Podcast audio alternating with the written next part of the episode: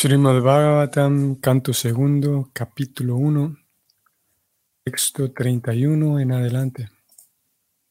Om Namo Bhagavate Vasudevaya.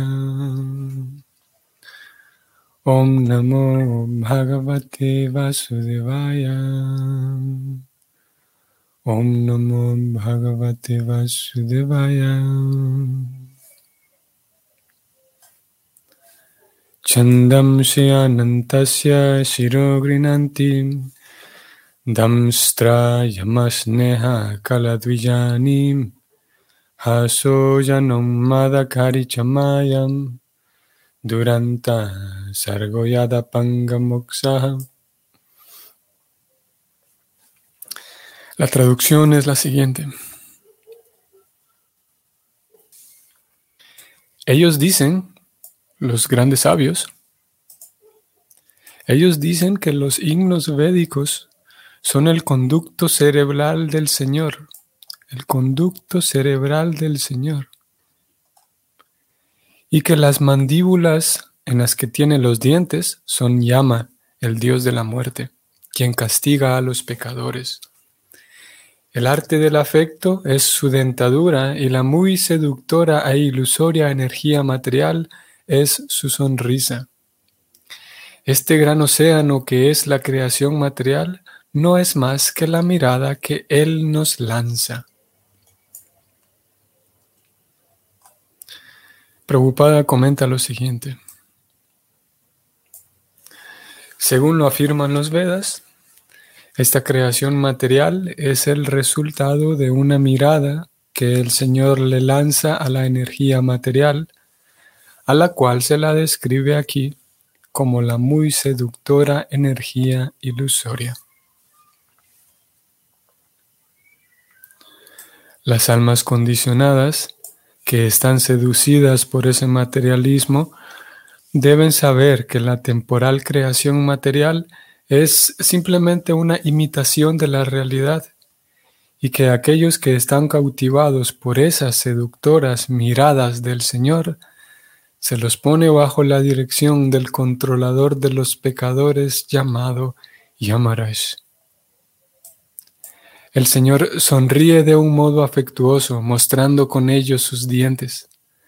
La persona inteligente que puede captar estas verdades acerca del Señor se convierte en un alma plenamente entregada a Él. Fin del significado. Los himnos védicos son el conducto cerebral del Señor. Claro, porque si, si, tuviéramos que hablar con Krishna, si lográramos conseguir una audiencia con Krishna, Él lo que nos diría es lo que hay en su cabeza, lo que hay en su corazón, lo que Él tiene por decir. Y lo que Él tiene por decirlo está escrito en los Vedas.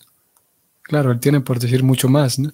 Pero los himnos védicos particularmente los himnos védicos, describen la realidad espiritual y por esa razón pues son el conducto cerebral del Señor. Vamos al siguiente verso, verso 32. La modestia es la porción superior de sus labios, el anhelo es su mentón. La religión es el pecho del Señor y la irreligión es su espalda. Brahmaji, quien engendra a todos los seres vivientes del mundo material, es su órgano genital.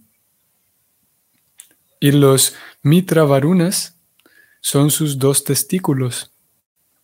El océano es su cintura y las colinas y montañas son los conjuntos de sus huesos. El significado de Prabhupada dice así.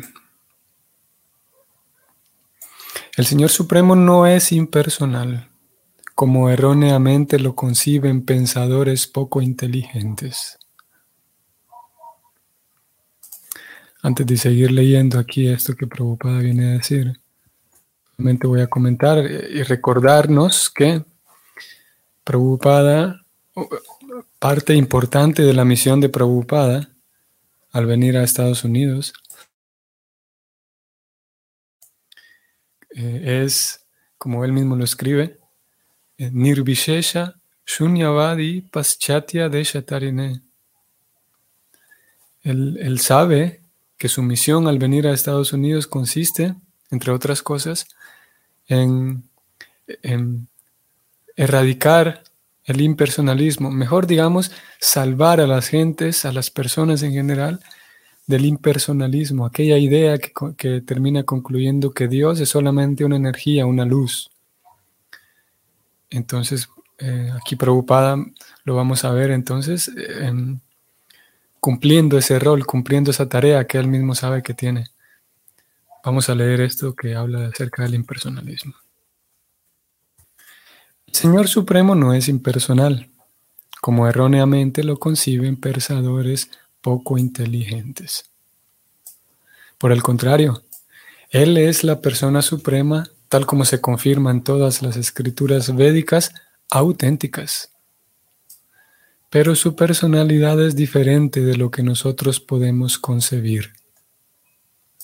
Aquí se declara que Brahmaji actúa como su órgano genital y que los Mitra Varunas son sus dos testículos. Esto significa que como persona que es, Él está dotado de todos los órganos del cuerpo, pero estos son de diferentes tipos y poseen diferentes potencias. Por lo tanto, cuando el Señor se lo describe como impersonal, debe sobreentenderse que su personalidad no es precisamente el tipo de personalidad que se encuentra dentro del ámbito de nuestra especulación imperfecta. Uno puede, sin embargo, adorar al Señor incluso con ver las colinas y las montañas, o el océano, o el cielo, como diferentes partes integrales de su gigantesco cuerpo, llamado el Virat Purusha. El Virat Rupa, que es lo mismo, Virat Rupa, Virat Purusha, tal como el Señor Krishna se lo exhibió a Arjuna, es un desafío para los incrédulos. un desafío para los incrédulos. Claro, porque como hemos señalado ya en varias ocasiones, alguien podría pensar que, bueno, esto que esta, esta descripción que estamos leyendo estos días de comparar a Dios con con la naturaleza o equipararlo, digamos, alguien podría concluir que, bueno, que esto es un invento que a alguien se le ocurrió nada más para adornar más esta religión, para que se escuche bonito, que sus ojos son la luna, son el sol y las montañas son sus huesos. Pero, como aquí preocupada dice, es un desafío para los incrédulos. Un incrédulo podría pensar que, que esto es un, un intento un intento más del escritor de estos libros simplemente para volver estética a esta religión. Pero no es solamente para adornar esto. Nosotros sabemos que mm, el Bhagavatam es una herencia de parte de Krishna. Es información recibida del mundo espiritual. Y esa, eh, partiendo desde, ese, desde esa base, es que se estudia el Bhagavatam apropiadamente, partiendo de la realidad de que el Bhagavatam y las escrituras no son escritas por alguien, no es que a alguien se le ocurrió, sino que es revelación de parte de Dios. Y para un incrédulo será muy difícil, para alguien que está definitivamente aferrado, atornillado a la idea de que Dios no existe, podemos estar siete días enteros dando argumentos, así como siete días estuvo Pariksit escuchando a Shukadeva Goswami. Asimismo, siete días enteros podemos hablar con alguien que, que eh, si no está dispuesto a abrir un poco su corazón, abrir un poco su mente, no podrá captar lo, lo que el Bhagavatam tiene para mostrar. Y aquí Prabhupada escribe eso, es un desafío para los incrédulos. Claro, porque eh, ese tipo de cosas, y, más cuando mencionemos, Prabhupada escribe aquí que el, el Virat Rupa, como, como Krishna se lo enseñó a Arjuna, cuando a alguien le contemos esa historia, imaginemos, si le contamos esa historia a un incrédulo, lo más seguro es que se burle de nosotros. Claro, porque qué tontos, qué idiotas que fuimos, porque terminamos creyendo en este tipo de mitología. pero lo cierto es que, que la realidad es otra. El Bhagavatam no solamente dice, aquí está este libro que es herencia del mundo espiritual, sino que el Bhagavatam también presenta una serie de recomendaciones que una vez que uno las pone en práctica, uno se da cuenta de que esto es algo diferente. Una vez que uno sigue el método, uno se da cuenta de que con cosas tan simples, con actividades tan simples, yo encuentro una satisfacción como que el corazón tiene ganas de bailar. Con cosas tan simples como sentarse a cantar en el kirtan con cosas tan simples como ofrecer un pequeño servicio a Krishna o a los devotos, resulta que encuentro satisfacción muy profunda que nunca había encontrado en otro tipo de cosas, o que sí las había encontrado en otro tipo de cosas, pero que, que, requieren mucho esfuerzo. Pero el bhakti, a través de la purificación del corazón, nos, no solamente habla como, un, como con pura teoría y como un, ¿cómo podríamos decir? como una persona arrogante decir, sí, yo soy el Bhagavatam, soy herencia del mundo espiritual y, todo lo que digo es verdad. Sino que el Bhagavatam también le regala a uno la opción de poner en práctica el método y uno pueda darse cuenta de que sí, es verdad. La satisfacción que consigo a través del bhakti no se consigue con otro tipo de cosas. Mientras que un incrédulo, pues, como digo, a menos que abra la botella no sabrá el sabor de la miel. Puede lamer la botella por fuera, pero jamás va a saber el sabor de la miel. Y el Bhavata nos permite abrir el frasco y probar la verdadera vida, la vida espiritual. El servir a Dios, el saber que yo soy, qué magnífico, yo soy parte de Dios. Dios se expandió, tenemos a Krishna, que es una, un personaje genial, es una personalidad increíble, es la suprema personalidad de Dios, que actúa con humildad cuando tiene que hacerlo, actúa como un héroe genial cuando tiene que hacerlo, actúa como, como un hijo dependiente de sus papás cuando, cuando tiene que hacerlo. Y ese Krishna, que es la suprema personalidad de Dios, eventualmente se expande, ¡pum!, tenemos al señor Ramachandra. Se expande nuevamente y tenemos a Balaram.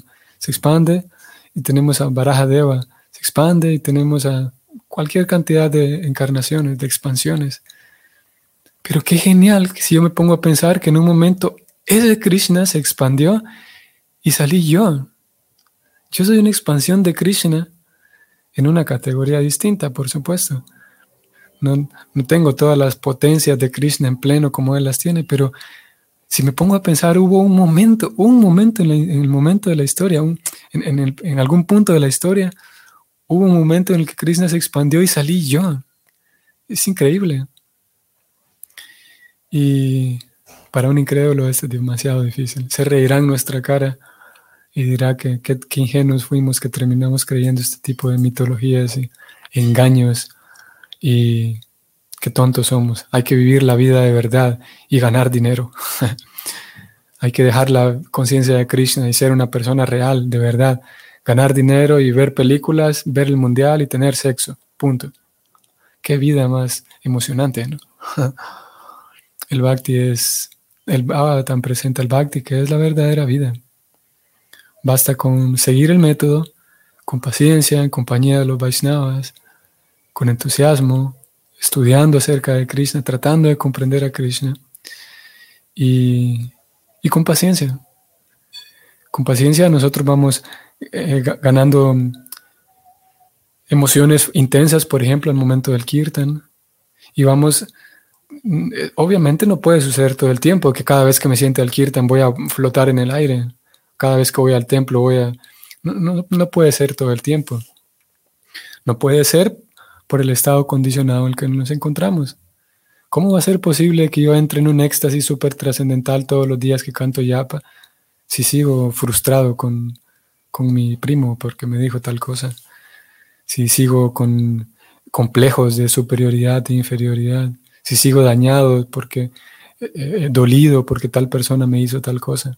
Esas cosas nos impiden, son suciedades en el corazón que nos impiden estar en éxtasis todo el tiempo.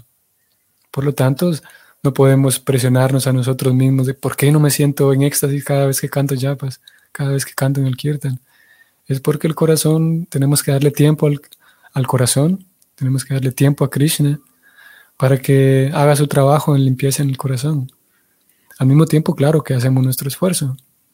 Intentamos cada vez más, cada cierto tiempo, irle dando una vuelta más a la tuerca, ir prestando atención a cómo son mis comportamientos, cómo es mi conducta, cómo es mi, mi carácter.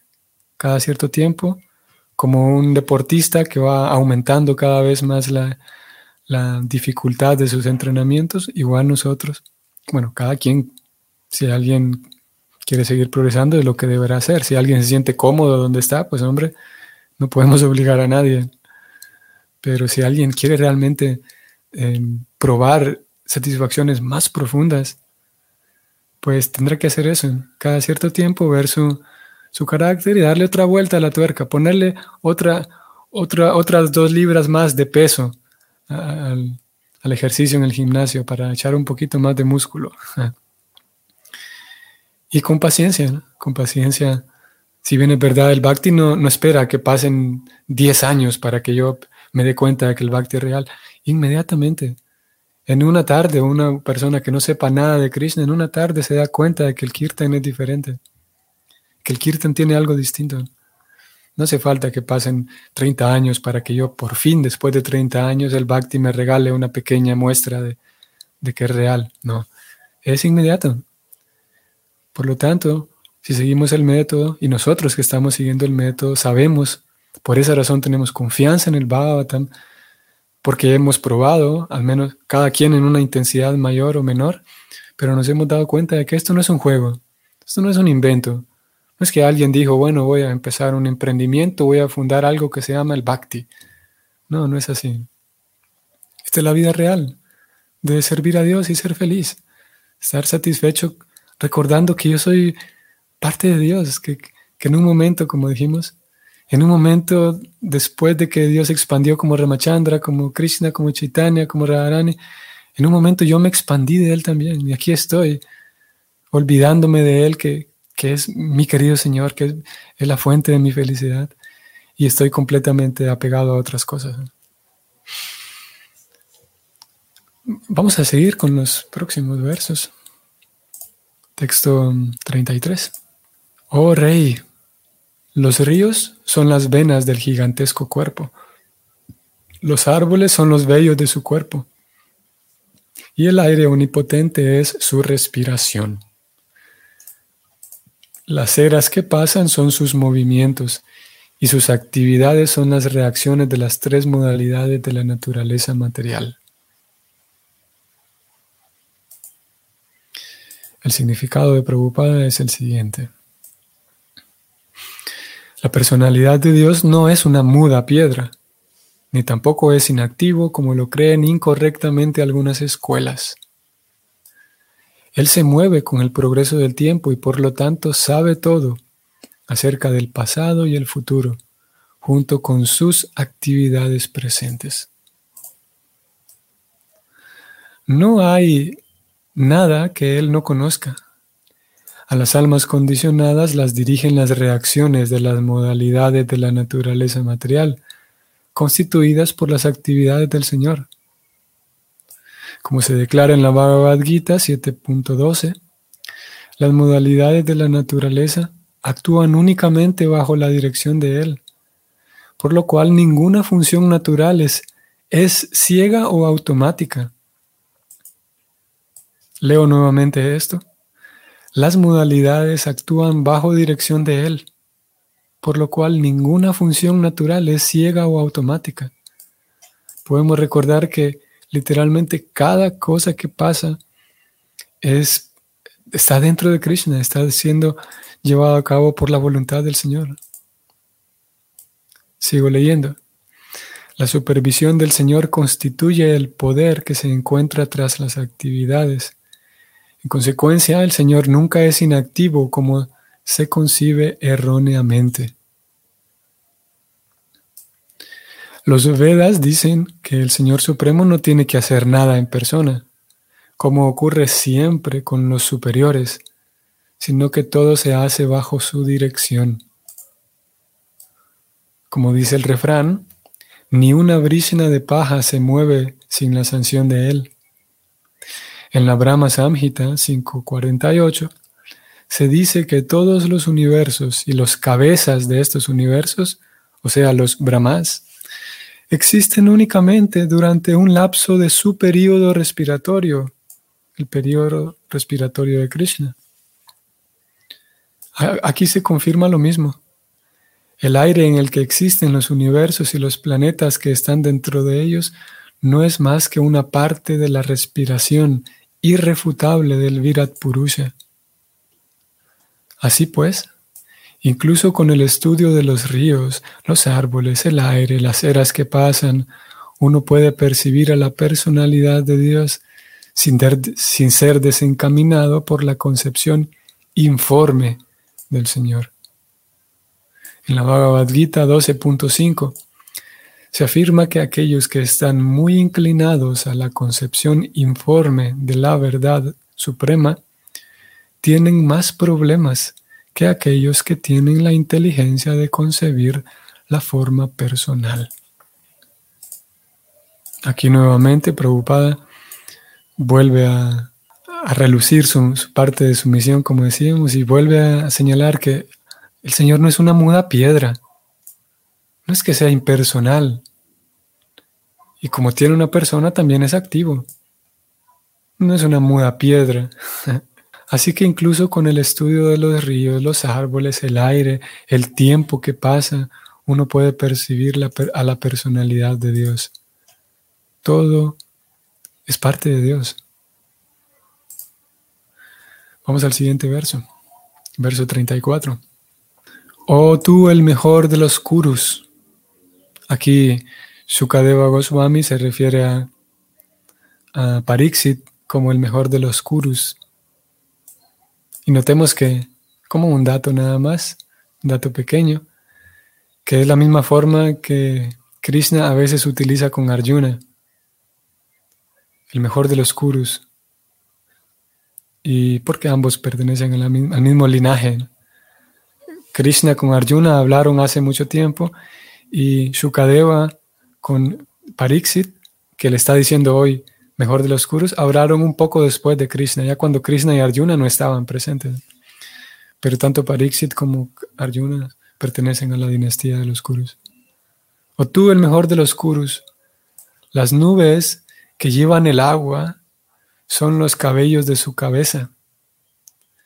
Las terminaciones de los días o las noches son su vestido. Y la, la suprema causa de la creación material es su inteligencia. Su mente es la luna, la, fuente de todos los cambios. Muy bien, pienso que aquí vamos a detenernos. ¿O vamos a leer un verso más? Bueno, vamos a leer un verso más. Texto 35. El fundamento de la materia, entre paréntesis el Mahat es la conciencia del omnipresente Señor, tal como lo afirman los expertos. Y Rudradeva es su ego. El caballo, la mula, el camello y el elefante son sus uñas. Y los animales salvajes y todos los cuadrúpedos se encuentran en la zona de la cintura del Señor.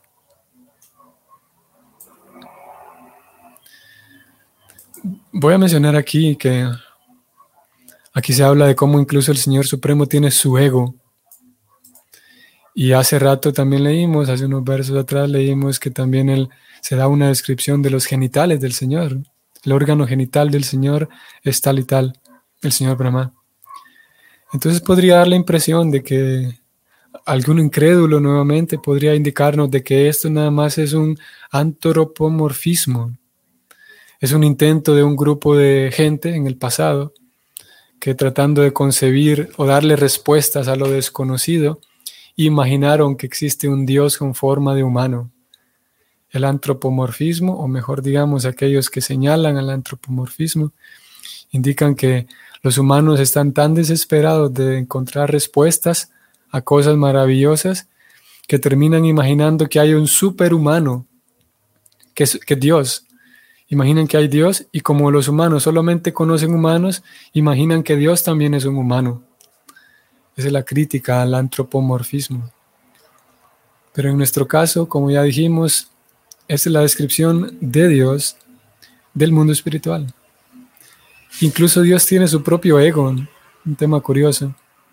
Algunas escuelas o algunos grupos intentan que o proponen que uno tenga que eliminar el ego como si es algo, o a veces se habla del ego como algo satánico, así como algo demoníaco, como algo nocivo, el ego. Tal como algunas personas ven el dinero como algo nocivo, como algo.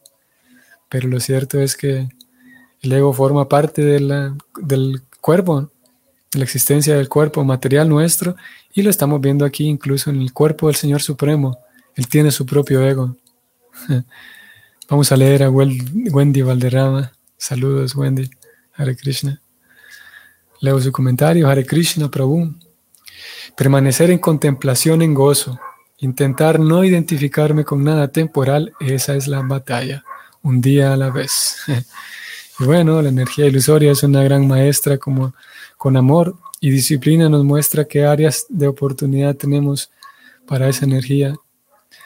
Es también Krishna mismo. Ah, esa energía también es Krishna, correcto.